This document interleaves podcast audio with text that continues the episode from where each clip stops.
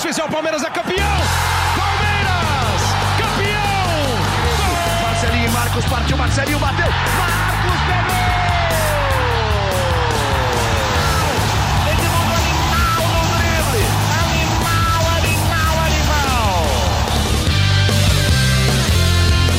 Olá, torcedor palmeirense. É, seria uma audácia da minha parte desejar um bom dia, uma boa tarde, uma boa noite para você que nos ouve aqui no Gé Palmeiras.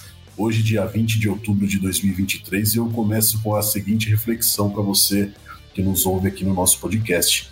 Você, torcedor palmeirense, imaginaria que o Palmeiras estaria na atual situação, é, nesta, nesse estágio, nessa fase da temporada, eliminado da Comebol Libertadores, no quinto lugar do Campeonato Brasileiro, fora do grupo de classificados com uma vaga direta para a próxima edição da Comebol Libertadores, praticamente distante do título? Acho que talvez o título não seja mais pauta do Palmeiras em meio a uma crise, uma pressão é, externa dos torcedores contra a diretoria e a atual gestão da Leila Pereira e também um mau rendimento dentro de campo dos jogadores que até discutiram ontem na derrota do Palmeiras para o Atlético Mineiro. Você, palmeirense, imaginava que essa temporada terminaria dessa forma após começar com o título da Supercopa do Brasil contra o Flamengo, emendar um título do Campeonato Paulista?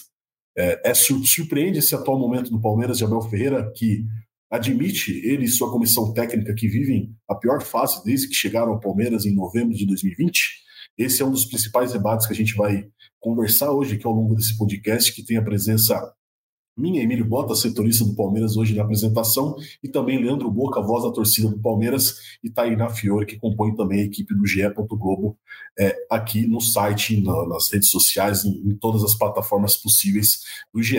Leandro Boca, começo com você para fazer uma análise daquilo que foi a partida do Palmeiras ontem contra o Atlético Mineiro. Acho que mais um jogo de um rendimento muito abaixo do Palmeiras, acho que virou uma tônica do Palmeiras esses últimos jogos, muito antes da eliminação do Boca Juniors, a gente já vinha debatendo que o Palmeiras vinha numa queda acentuada de rendimento, mas ontem também, novamente, o primeiro tempo muito ruim, o segundo tempo que começou, de certa forma, bom para o Palmeiras, mas acabou novamente parecendo que o time né, fisicamente ficou muito desgastado, acabou tomando o segundo gol, e aí o Palmeiras praticamente é, acabou no, ao longo da partida e sofreu sua quarta derrota seguida no Campeonato Brasileiro, caiu da vice-liderança e postulante ao título para o quinto lugar do Campeonato Brasileiro, com uma perspectiva complicada para essas últimas 11 rodadas do Campeonato Brasileiro. Boca, como que você analisa o atual cenário do Palmeiras? Imaginava que estaria nessa situação em 20 de outubro de 2023?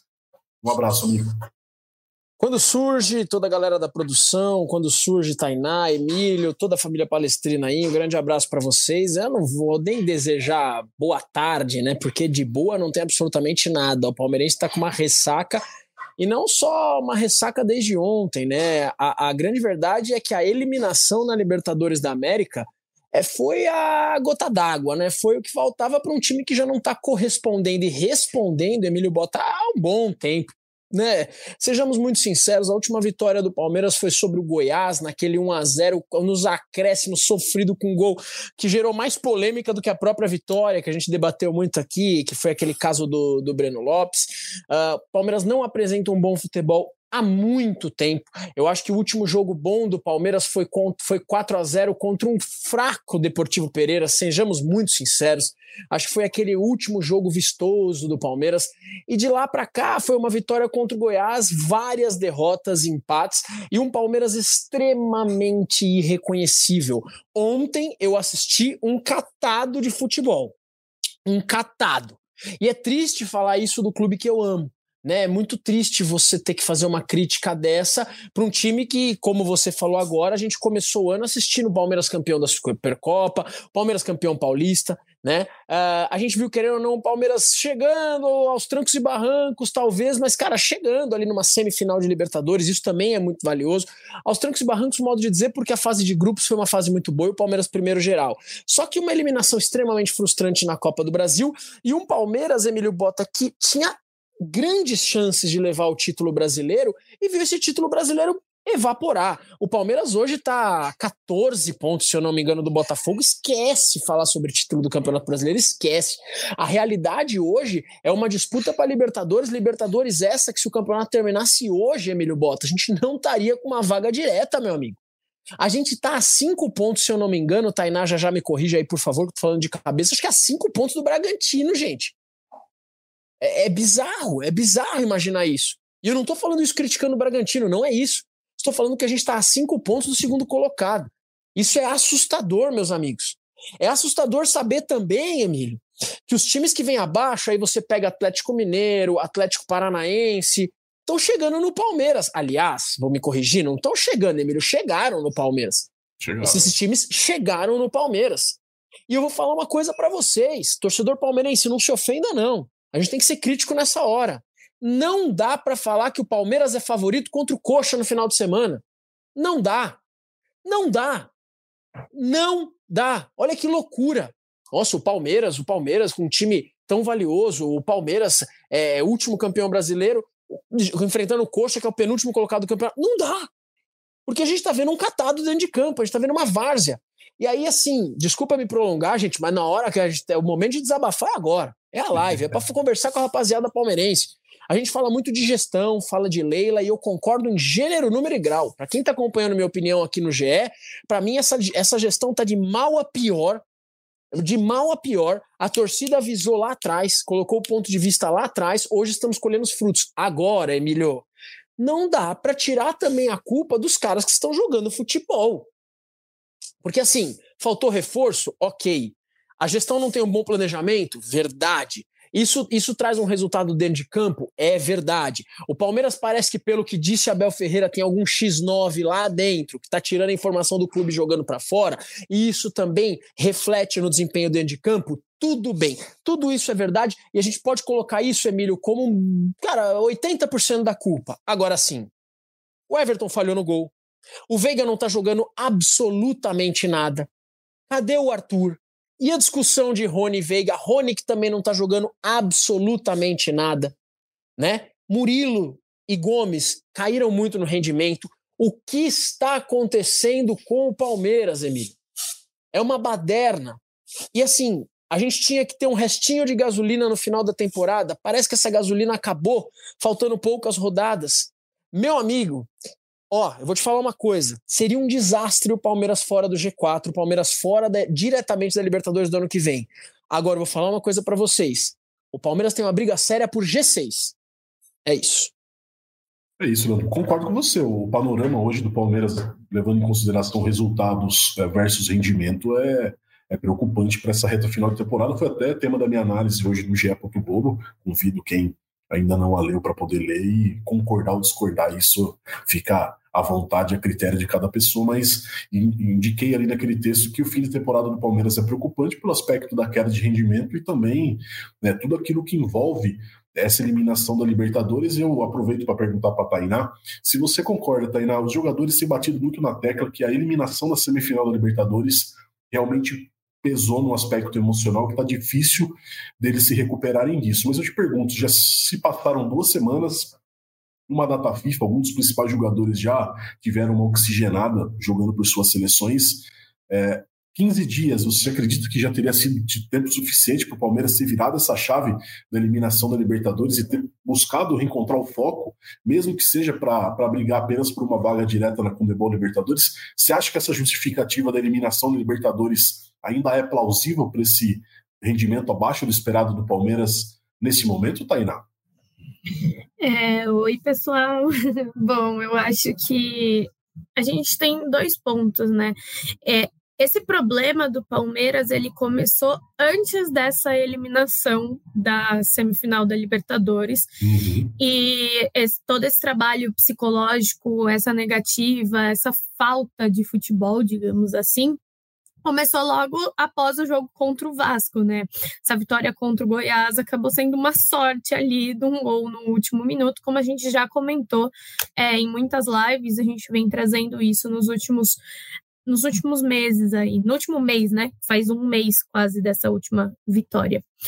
É, eu acredito que 15 dias com uma data FIFA no meio seria sim suficiente para esse Palmeiras que está habituado a ser um time grande, ser um time que briga muito, principalmente nos últimos anos, voltar a entender a sua maneira de jogar novamente, entender que precisa brigar pelo G4, eu acho que isso é uma obrigação.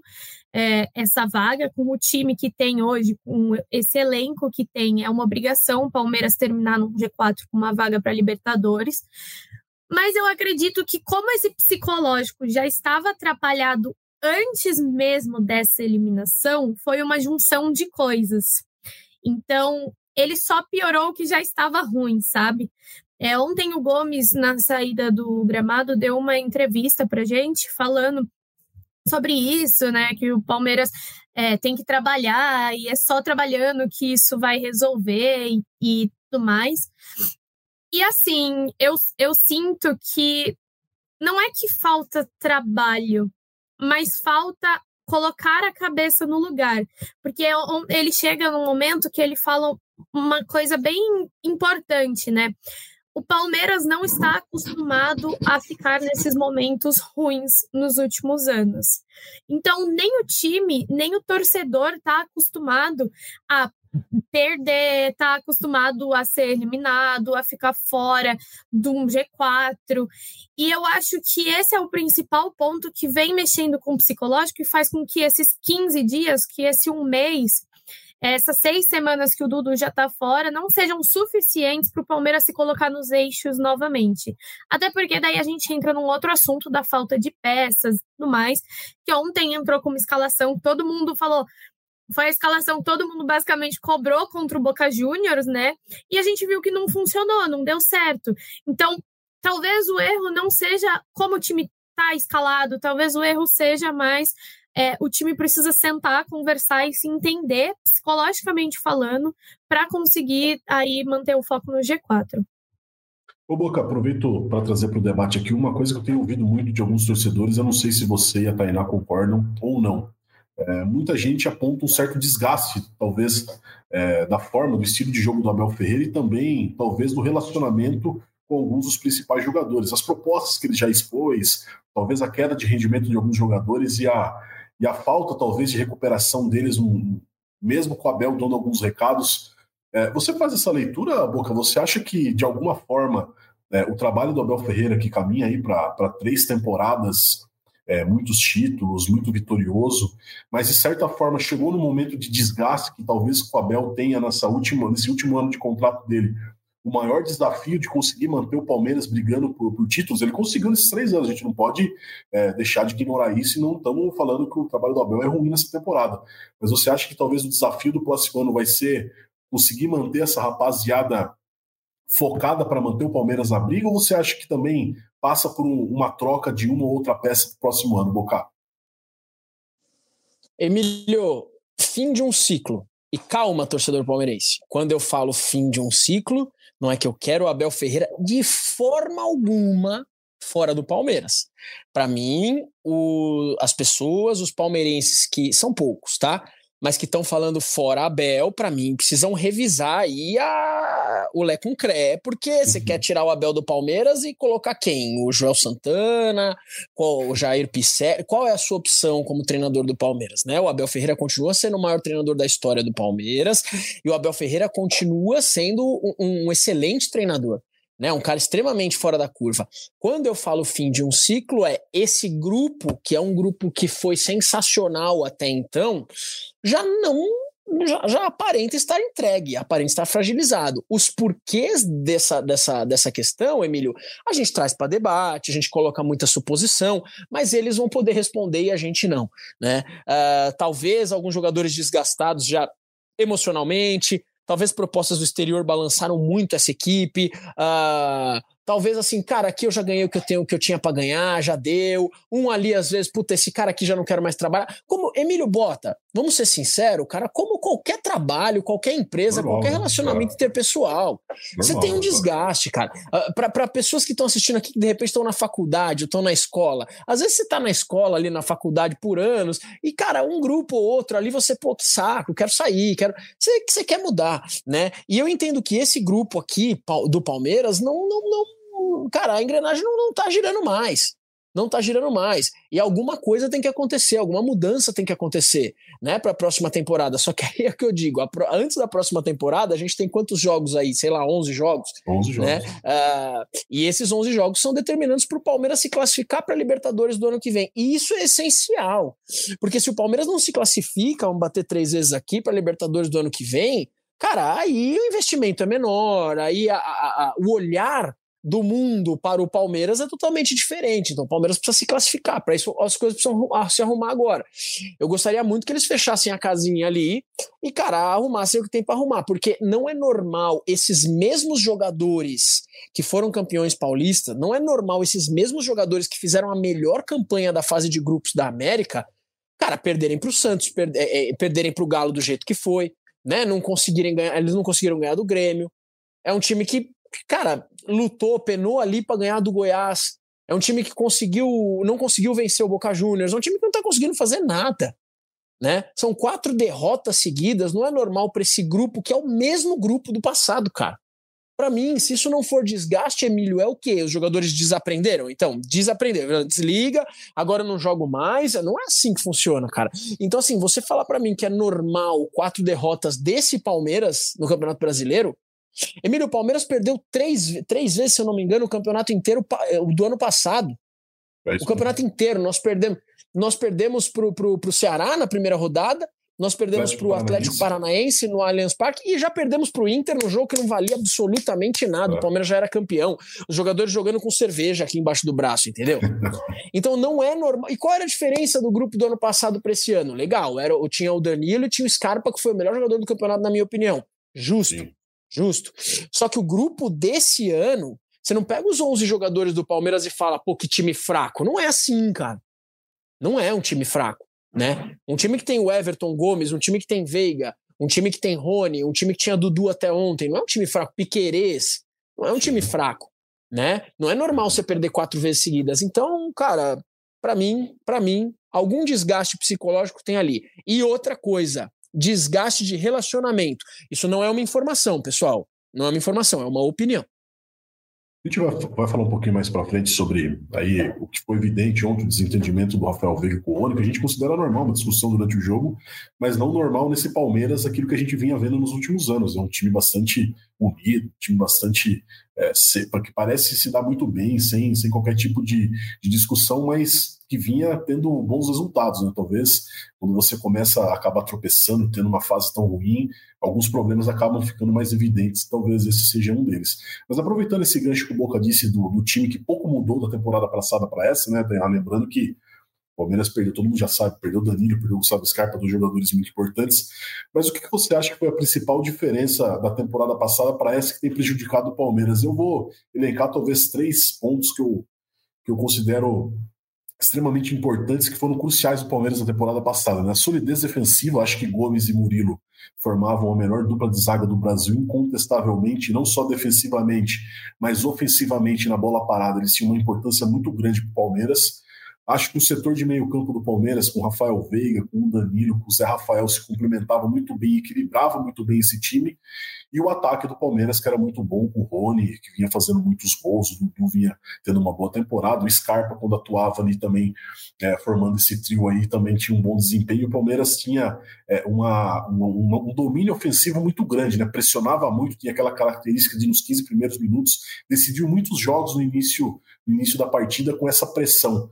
É, quais desses pontos você considera que o Palmeiras tenha perdido é, a força que tenha sido fundamental para esse desequilíbrio do Palmeiras? Os três, um só, dois deles todos, o que, que você considera que talvez tenha feito o Palmeiras perder um pouco dessa rota nessa temporada, Tainá?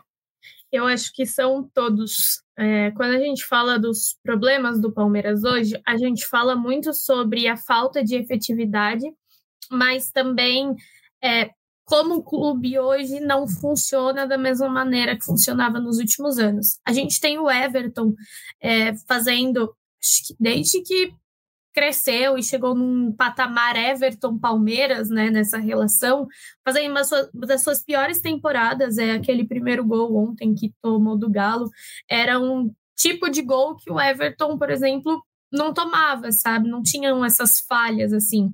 Isso vem acontecendo em vários jogos. Ainda é um baita goleiro, ainda é um baita goleiro, não tiro isso, mas não está na sua melhor fase. É, a gente tem Gustavo Gomes fazendo uma das suas piores temporadas no Palmeiras. Acho que eu nunca vi o Gomes tão abaixo nem ele está hoje. O Murilo também faz alguns jogos muito bons, alguns jogos mais é, fracos e a gente tem essa oscilação. E aí, quando a gente vai falar do meio de campo, a gente depende muito de um Zé Rafael que está improvisado ali numa posição que não é a de primeiro volante, né? Sendo que ele jogava como segundo. E aí a gente tem, um, a gente tem uma dependência muito grande do Veiga. Se o Veiga joga bem, o Palmeiras funciona muito bem, consegue criar jogadas, consegue chegar, consegue mandar a bola ali para frente. Se o Veiga não tá bem, o Palmeiras também não funciona. Então a gente tem essa grande dependência hoje no time do Palmeiras de Rafael Veiga. E aí, para frente, a gente tem aquele problema que a gente vem falando quase todas as lives sobre a falta de efetividade ofensiva. A bola chega no Rony. Ontem o Hendrick fez uma belíssima jogada, segurou a bola, foi passar para o Rony, o Rony nem dominou a bola, entendeu? Então, acho que são alguns jogadores que estiveram no seu tempo de Palmeiras em momentos muito bons, em temporadas muito boas, com números sensacionais e fazendo muita diferença. E aí a junção disso fazia um time é, muito grande, muito competitivo, como a gente viu nos últimos anos, que sempre brigava por tudo, sempre estava ali é, nas primeiras colocações e tudo mais. E aí, quando esses jogadores, que são os nomes, os destaques, eles dão um passinho para trás, o time todo perde, né? Continua sendo a mesma equipe, continua sendo a mesma equipe, mas eu acho que, como ela está acontecendo dentro de campo, isso mudou bastante coisa. E aí a gente perde toda a solidez defensiva, né? Primeiro, porque a bola antigamente nem chegava direito no Everton porque já parava ali na zaga. Quando passava, era um goleiro muito seguro. E aí hoje a gente tem todos esses problemas, mas eu acho que o que me pega mesmo, Emílio, é, nesses pontos que você levantou, é realmente a solidez defensiva, né? Porque é, o Palmeiras teve isso com o Gomes e o Luan, primeiro, que foi aquela dupla que ficou mais de mil minutos sem sofrer gols. Depois o Luan sai entra o Murilo, e aí Teve um tempo com, ainda com o Renan, antes dele ser emprestado para o Bragantino. Depois vem o Murilo e o Palmeiras continua muito forte nessa linha defensiva, com os seus laterais, primeiro Vinha, depois o Piquerez, e aí sempre usando o Mike ou o Marcos Rocha ali na direita. E sempre foi muito fechadinho, sempre foi muito bem, eles sempre sabiam muito bem o que fazer. E hoje eu acho que é a parte que mais traz é, insegurança para esse time. Acho que ofensivamente a gente fala bastante sobre a pouca efetividade e tudo mais, mas isso já é algo comum nesse Palmeiras, né? Acho que o torcedor que assiste jogos, jornalista também que acompanha bastante, ele está acostumado com um time que não tem tanto uma eficácia lá na frente, que marcava muitos gols, mas que para marcar um tinha perdi, acabava perdendo vários, né? Tanto que até brincavam com isso em relação a alguns jogadores, é, mas acho que essa insegurança defensiva é o que mais atrapalha hoje, juntando com os outros pontos que a gente levantou. É isso, tá aí. Ô, Emilhão. Pode falar, Boca. Não, porque depois dessa, dessa aula da Tainá, eu, eu abri a enquete aqui. Antes eu não fazia com chat, agora eu, eu, gosto de trocar ideia com a galera e com vocês aqui ao mesmo tempo. E, inclusive, votei aqui na enquete, galera, votem na enquete. E eu votei em todos juntos, sem a menor dúvida, cara. Enquanto eu ouvia a Tainá falando, porque assim, é, a gente, se a gente pegar ponto por ponto aqui, a Tainá foi uhum. muito clara nessa questão de solidez defensiva, eu não, não, tenho nada a acrescentar. Ao invés de mudanças no setor de meio de campo, a gente podia colocar como falta de opções no setor de meio de campo. Porque hoje em dia, se sai o Veiga entre o John John, ficou horrível. Por quê? Porque não. a diretoria nos planejou. Nós não temos um primeiro volante, por quê? Porque a diretoria nos planejou. É uma piada, é uma piada.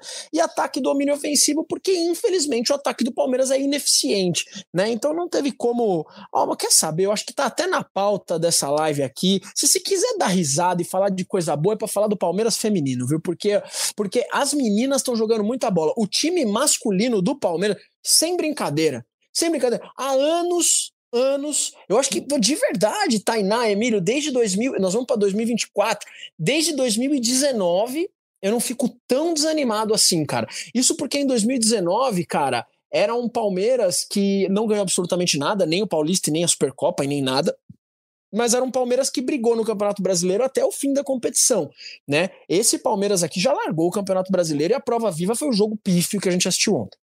Né? Aproveitando o gancho que o Boca disse, tá, tá rolando essa enquete para você que acompanha a gente no YouTube sobre qual ponto fez o Palmeiras mudar de rota nessa temporada. A gente tem ali três, quatro opções, na verdade, né?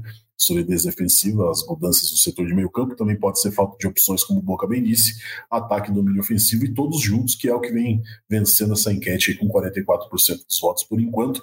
Eu também vou aproveitar aqui para é, evidenciar alguns comentários do pessoal que está participando aqui é, pelo chat. A Maria Silva, a maior fã do Rony, né? Vamos deixar bem claro aqui que ela gosta muito do Rony, disse que o Veiga já deixou bem claro que quer ir para a Europa. Vá com Deus e leve mais alguns. O Paulo Roberto disse: a única verdade do futebol é ganhou tá bom, empatou tá mais ou menos e perdeu tá ruim. Não conheço outra verdade. É, é um sentimento um pouco daquilo que a gente sente na, na arquibancada.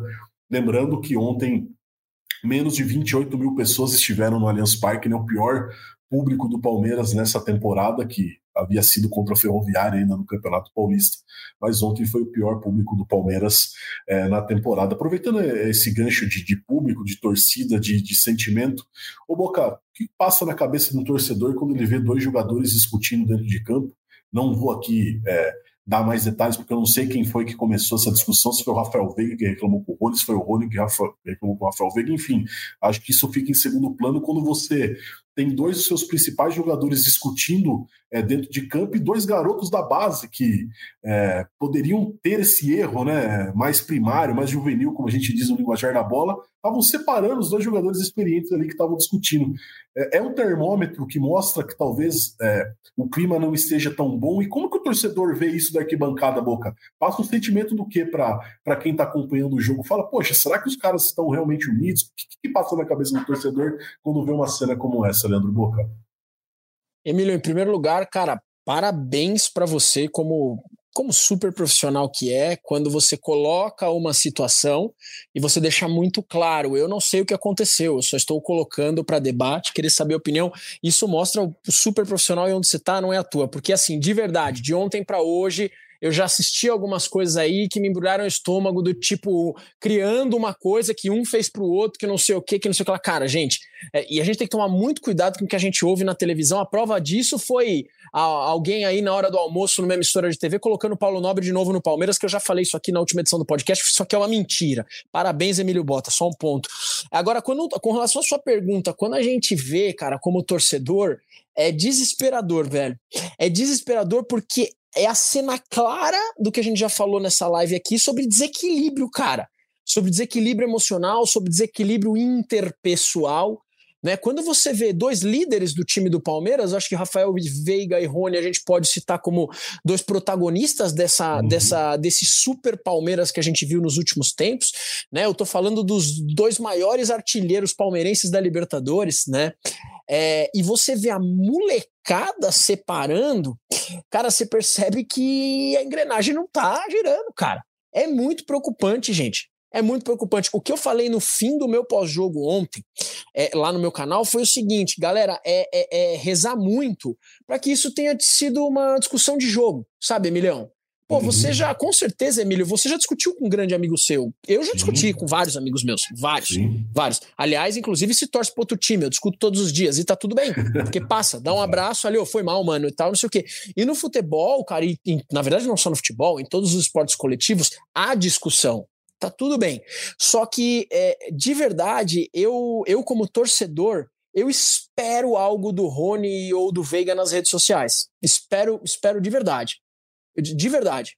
De verdade, eu gostaria muito de abrir aqui qualquer rede social agora do Veiga e do Rony, os dois com uma foto abraçada assim, ó, oh, tá tudo bem, rapaziada.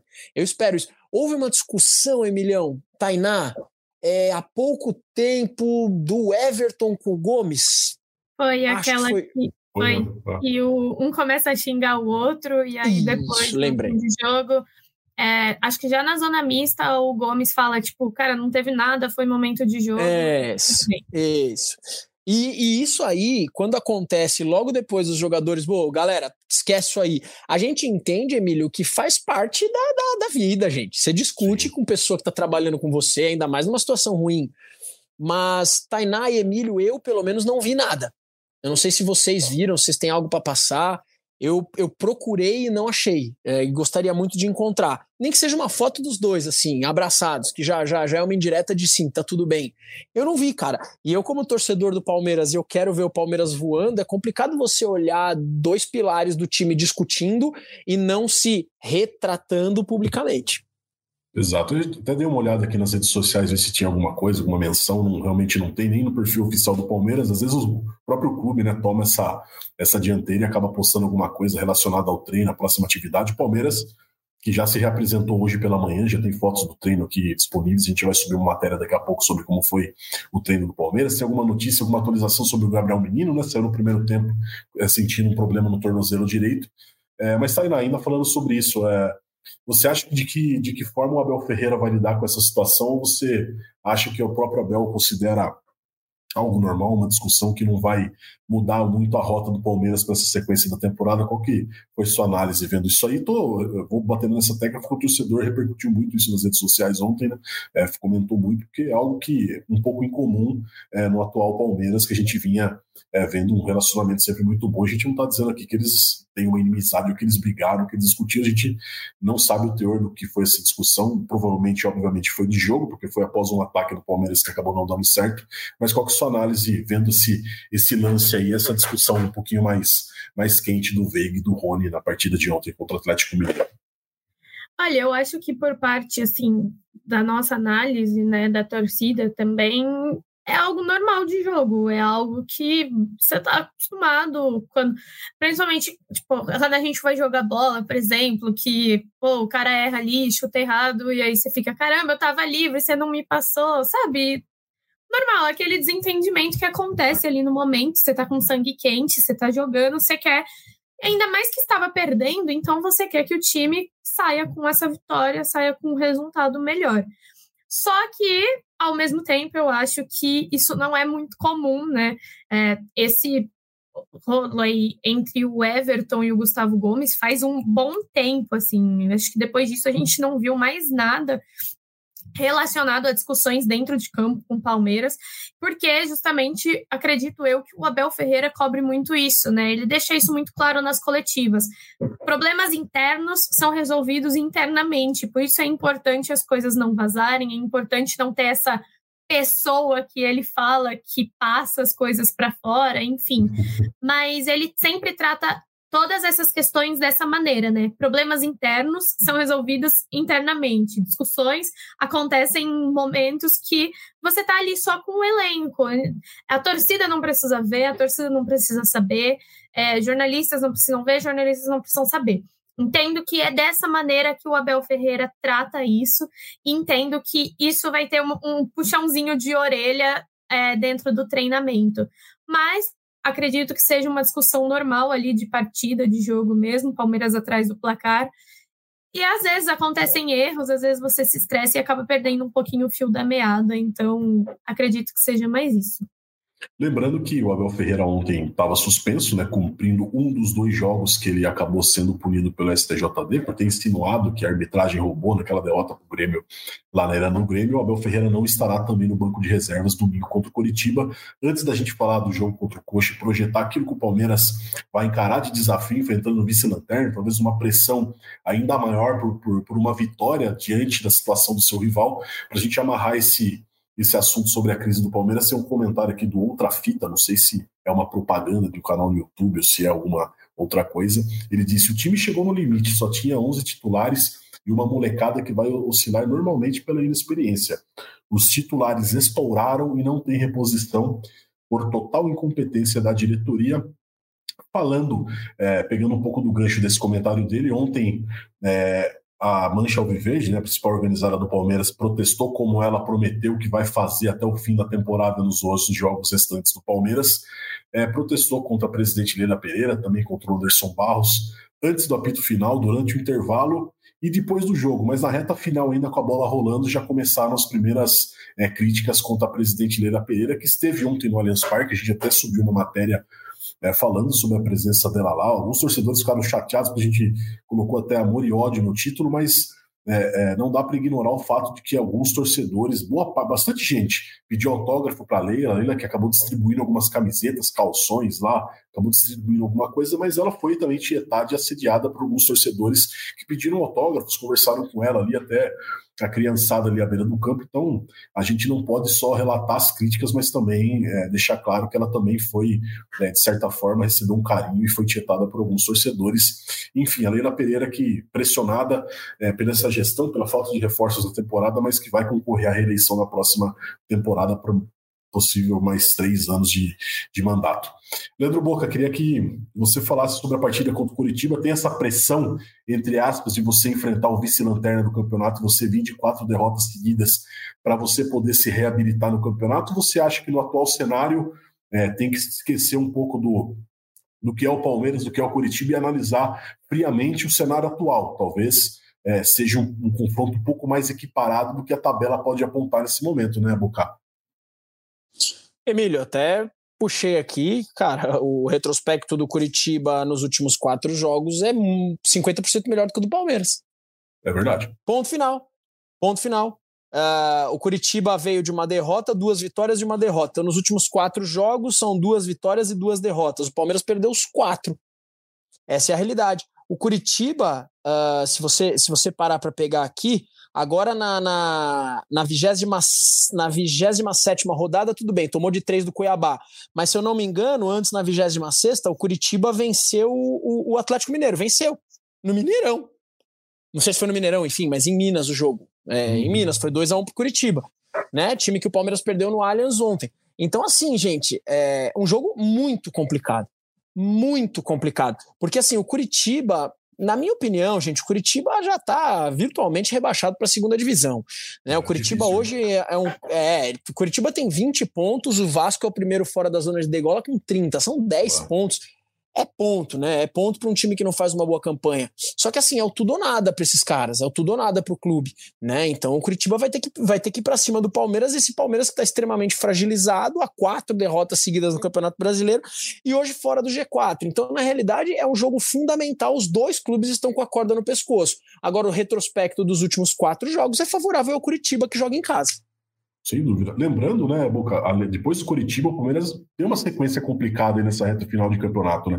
Você tem o clássico contra o São Paulo e tem o Bahia, os dois jogos com o mando de campo do Palmeiras. Depois o Palmeiras joga com o Botafogo fora de casa, pega o Atlético Paranaense, provavelmente na Arena Barueri, né? Porque em novembro o Palmeiras vai ter né, o problema com o Allianz Parque, vai receber muitos shows, né? São 12 shows agendados. O Palmeiras pode ficar três jogos jogando fora, fora do Allianz Parque. Aí visita o Flamengo, recebe o Inter visita o Fortaleza e aí pega o América Mineiro, também provavelmente na Arena Barueri.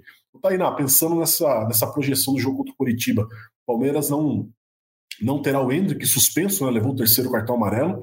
Hendrick vinha numa sequência de dois jogos como titular, tendo um bom desempenho, né? Muita gente falando que ele ainda assim deveria jogar mais centralizado, talvez na vaga do Rony, que não vem, não vem tendo uma boa atuação, e provavelmente sem o Gabriel Menino, que sentiu uma lesão no tornozelo e a gente ainda não sabe o diagnóstico daquilo que foi, que foi feito, realizado exame hoje na, na representação do Palmeiras. Mas pensando na formatação do time para domingo, como que você enxerga aí o Palmeiras sem o, sem o Hendrick, também sem o Abel Ferreira no banco de reservas e essa possibilidade de não ter o Gabriel Menino. Escale seu Palmeiras no domingo, vai, vou te dar essa possibilidade de você poder formatar um possível Palmeiras para enfrentar o Coxa domingo, 18h30, transmissão do Sport TV, do Premier e também no GE. Globo acompanha em tempo real. Caraca, você me pegou muito desprevenida com uma possível escalação, meu Deus. Olha, é, eu acho que, tipo, manteria o padrão ali atrás, né? O Everton Gomes, Murilo, Piquerez, Mike. É, no lugar do menino, tentaria ou o Fabinho ou o Richard Rios, que eu acho que são os dois nomes aí que vão suprir muito bem essa falta do menino. É, o Richard Rios às vezes não desempenha tão bem, o Fabinho vem entrando muito bem, acho que talvez seja um bom jogo para ele, um jogo mais de velocidade, então talvez o Fabinho consiga somar um pouquinho melhor do que o Richard Rios tendo essa oportunidade. E aí, no lugar do Hendrick, acho que eu colocaria o John John. É, o, é, acho que eu iria com o John John mesmo, manteria o Kevin nessa escalação. Veiga e lá na frente o Rony, daí o John John trabalhando, fazendo mais ali a ponta, né? naquela função que ele entrava quando o Dudu lesionou aquela primeira vez, que ele foi o substituto. Então manteria o padrão Palmeiras de jogar e colocaria o John John para dar essa oportunidade para ele, mas também acho que tem outros nomes que talvez possam substituir, mas aí acho que vai muito do assim, de a falta de alguma, algumas oportunidades, né? Para esse momento. Mas acho que eu colocaria o John John. Acho que o John John é um bom nome. Acho que eu não colocaria o Arthur nesse jogo, deixaria ele como uma opção no banco. Então, acho que eu iria assim. Mantendo, né, mantendo o esquema. Lembrando que ontem, né, Tainá, o Richard Rios estava suspenso, né, não, não ficou nem no banco de reservas. O João Martins, que comandou o time na beira do campo, optou pelo John John na entrada no, na vaga do Gabriel Menino. Então, talvez ele tenha indicado aí talvez uma preferência, ou na ausência do Richard Rios, talvez o John John se encaixe mais nessa, nessa função hoje que o Palmeiras. É, não fez muito. E o Palmeiras também não mudou muito, não teve um, um maior posse de bola no meio campo, acabou não conseguindo controlar tanta bola. Né? É, mas talvez aí a opção para para a vaga do Hendrick seja o Luiz Guilherme é, ou o Arthur, o Arthur, que desde a eliminação da Libertadores não entrou mais em campo, né? Zero minutos. Não entrou contra o Santos, não entrou contra o Atlético Mineiro. A gente vai até publicar uma matéria no GE. Globo hoje é estranho, falando sobre isso. É, do investimento ao esquecimento, né? O Arthur custou Muito 45, 45 milhões para o Palmeiras, teve uma queda muito grande de rendimento, né, Boca? É, coincidentemente com a lesão do Dudu, né, quando ele teve que jogar pela esquerda, jogar pelo meio, ele acabou tendo um pouco de. Ele ficou um pouco bagunçado, ficou um pouco jogado ali para tapar buraco no time. E acho que esse talvez tenha sido o ponto principal que tenha feito o Arthur ter essa queda de rendimento, né, Boca? Cara, é, é, exatamente. Que ele caiu de rendimento, ele caiu mesmo, mas ele Sim. caiu muito de rendimento depois da saída do Dudu, quando é. é. provavelmente o cara entrou em campo com um X, né? Com um ponto de interrogação. O que, que eu faço? Onde eu vou? O que, uhum. que eu uhum. jogo? vou para cá, vou para direita. Se eu for para esquerda, vou ser criticado, vou cair. De... É complicado se colocar no lugar do Arthur. É, então, assim, eu não sei se houve também um problema ali, né? Dentro do, do elenco do Palmeiras, Abel e Arthur, a gente nunca vai saber. Mas é aquilo, você, você até usou uma frase sensacional agora. Foi um altíssimo investimento que desapareceu. Você percebe que o uhum. Arthur não vem sendo opção. Não vem sendo opção. Né? É, não consigo entender, não consigo entender.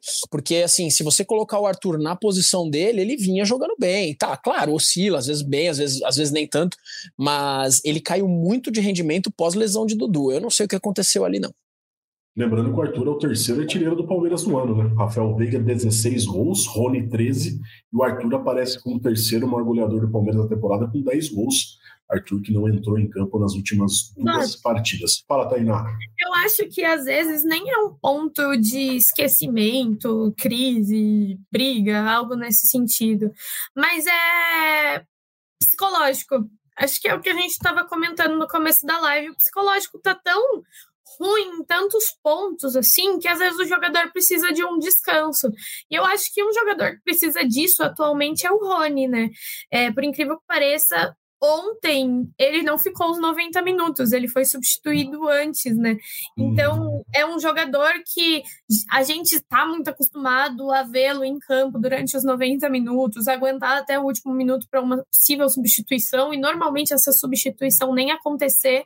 Então talvez o Palmeiras precise dar uma oportunidade para outros atletas, até mesmo Flaco, Breno Lopes, que são jogadores que estão acostumados a entrar, serem opções ali no banco, e pegar esses jogadores que estão acostumados a ser titulares, que estão com um psicológico é, mais deteriorado, digamos assim, por conta do passar dos, dos jogos, do passar das eliminações, e, e deixar eles um pouquinho ali frios, sabe, no banco, tipo, cara, assiste o jogo, acompanha, se precisar você é uma opção, mas assim, vamos te dar um descanso também. Acho que isso, para esse momento, para esse psicológico que a gente está falando, ele é importante. Então, eu vejo mais o Arthur não estar jogando nesse sentido do que qualquer outra coisa. É isso, também pode ser uma, uma opção. Eu não gosto também de falar de, de, de do extracampo do jogador, mas o Arthur passou por um momento muito delicado na carreira dele, na vida pessoal dele nessa temporada, né? Foi a, a perda de um, de um filho é, estava é, na barriga da, da, esposa dele e foi um momento complicado para o Arthur foi justamente o momento em que ele estava muito bem no Palmeiras, mesmo assim conseguiu jogar bem, mas obviamente que talvez é, o, lado externo, o extracampo também atrapalha um pouco. Eu não gosto de, de entrar no mérito do que o cara tá passando ou não é, pessoalmente, porque eu acho que é muito pessoal, como a própria palavra diz, e eu acho que não cabe ao mérito da gente julgar como que o jogador tá ou não fora de campo, mas é sempre importante a gente também prestar atenção no que o, acontece na vida pessoal do jogador, porque, queira ou não, acaba refletindo dentro de campo. Antes da gente falar do futebol feminino, Palmeiras e Corinthians decidem o título da Libertadores Feminina neste sábado lá na Colômbia. Eu vou pontuar só com relação ao mercado, né, novidades que acabaram acontecendo da gravação do último podcast para esse. Obviamente, o assunto Bruno Henrique na pauta.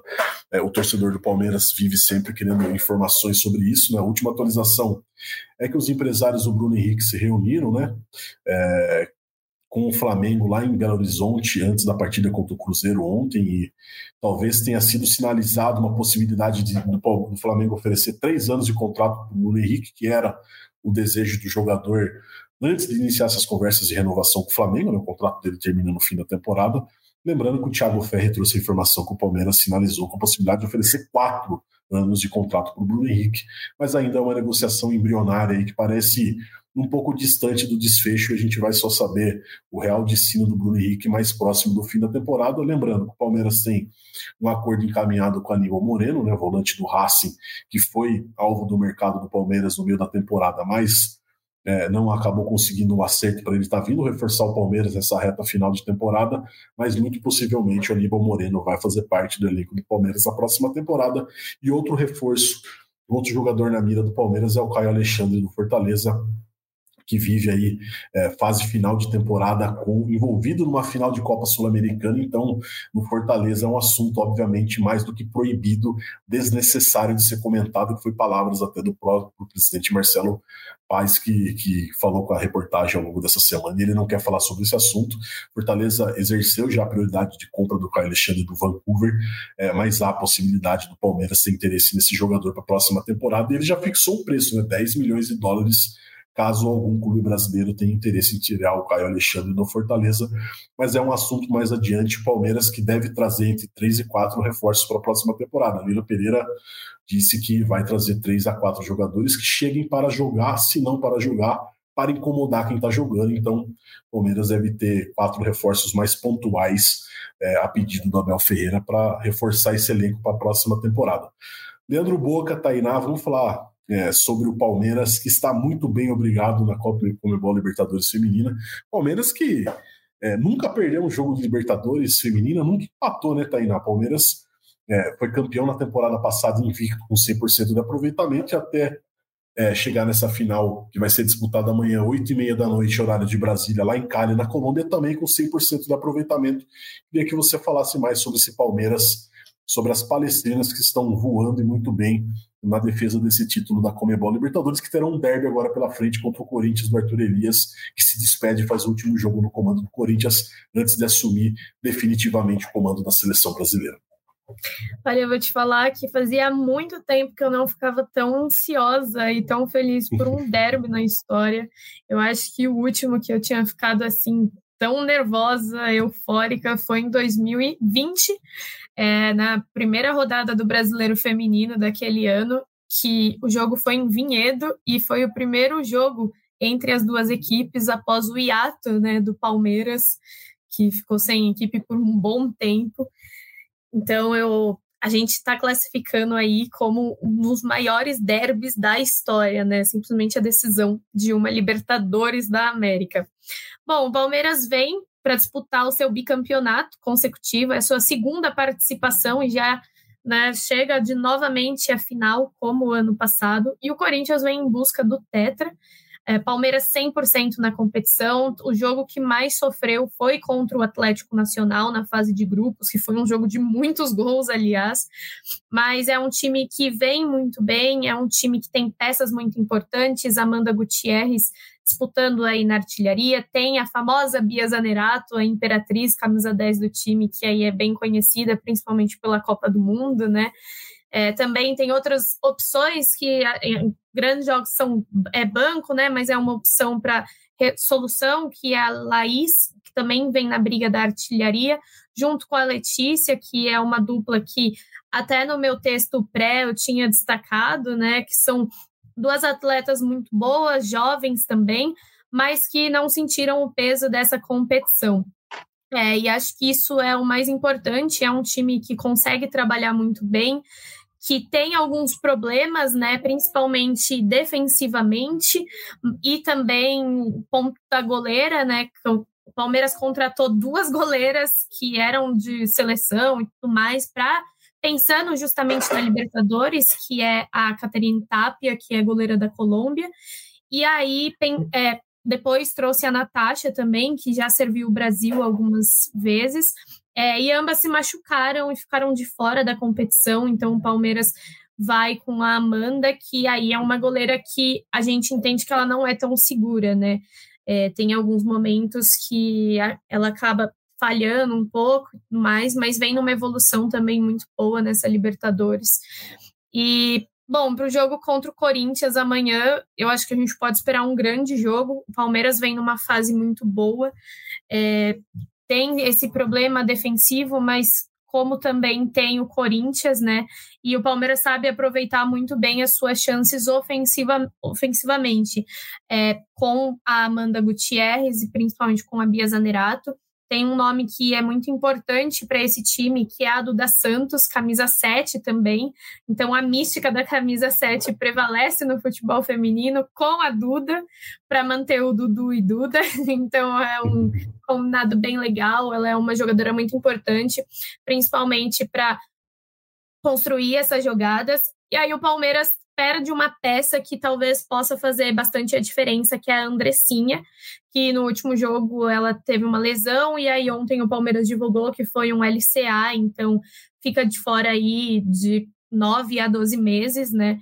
Bastante tempo. E é uma jogadora importante, principalmente em bola parada, que eu acho que poderia ser um grande diferencial contra o Corinthians, né? Quando a gente fala de, uma, de um time que já estamos acostumados a jogar e precisa muito desses diferenciais.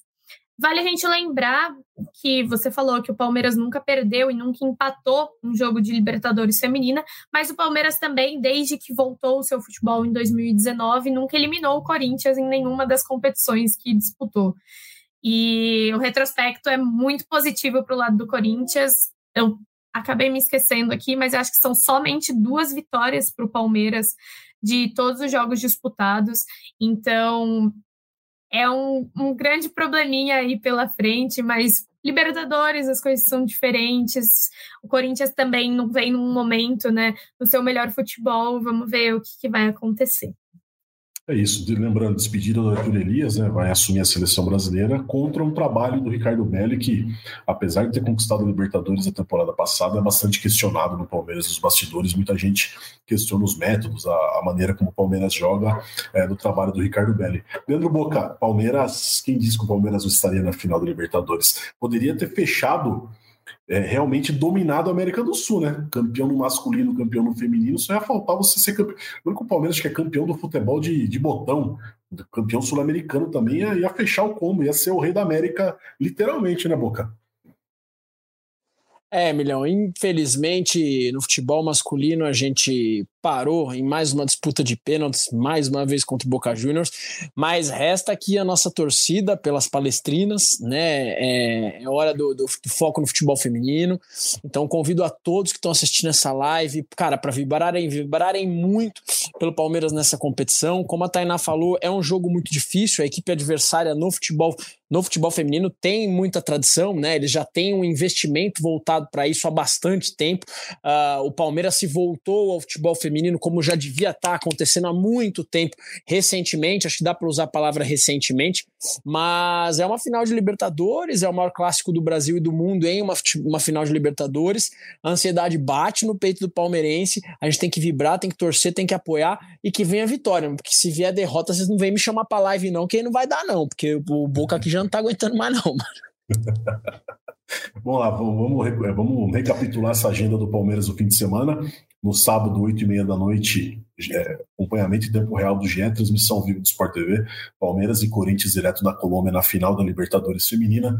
E no domingo, o time masculino enfrenta o Coxa às 18h30 no Ponto Pereira. Também no tempo real no GE. Você acompanha tudo na segunda-feira. A gente vai estar repercutindo tudo isso aqui no podcast do GE Palmeiras em mais uma aventura. Eu, Leandro Boca, Tainá e grande elenco, Lucas Garbelotto, que é o cara que mais folga em segunda-feira no Brasil. A gente não sabe se ele vai estar aqui na segunda-feira, mas possivelmente Thiago Ferri e Camila Alves também estarão aqui. Possibilidade também de Felipe Zito, que agora é, largou essa, esse chinelo, né, depois que virou chefe e reapareceu aqui nesse podcast. É um cara que faz muita falta e é extremamente essencial aqui é, para o GE Palmeiras. Leandro largou Boca, o chinelo. Ô, Leandro Boca, tem algum Eu tô, tô flertando com ah. perigo, né? O cara é meu chefe, eu tô, tô falando mal dele. Leandro Acho Boca, que o recado algum... final você já deu, você já deu. É hashtag Zito larga o chinelo, meu irmão. Depois dessa aqui eu não falo mais nada. Não, acho que assim, cara, é, é, é igual a, a torcida palmeirense vai protestar em todos os jogos até o final da temporada, acabou o recado final, né? Acabou moral. Não dá, não tem condição. Eu acho que é, é, é protestar para o Palmeiras buscar um 2023 menos pior e uma classificação para a Libertadores do ano de 2024. Todo sucesso ao Palmeiras, a sua equipe de futebol feminino, que joga agora no amanhã, né, na Libertadores da América, e sem recados finais até o final do ano. Não dá. Não dá, porque assistir o que a gente assistiu no campo ontem realmente é zero moral. Menos moral do que o palmeirense realmente só o torcedor de Itaquera que não ganha nada antes, né? Um abraço. Para a gente poder encerrar esse podcast aqui, queria agradecer a Paulo, Maurício, que estão aqui nesse, nesses bastidores fazendo essa live acontecer e a gente volta na segunda-feira. Então vou terminar daquela forma que já virou tradição aqui, né? Chutou Deivinho, subiu o Breno Lopes e partiu Zapata. Partiu Zapata, sai que é sua, Marcos! Bateu para fora!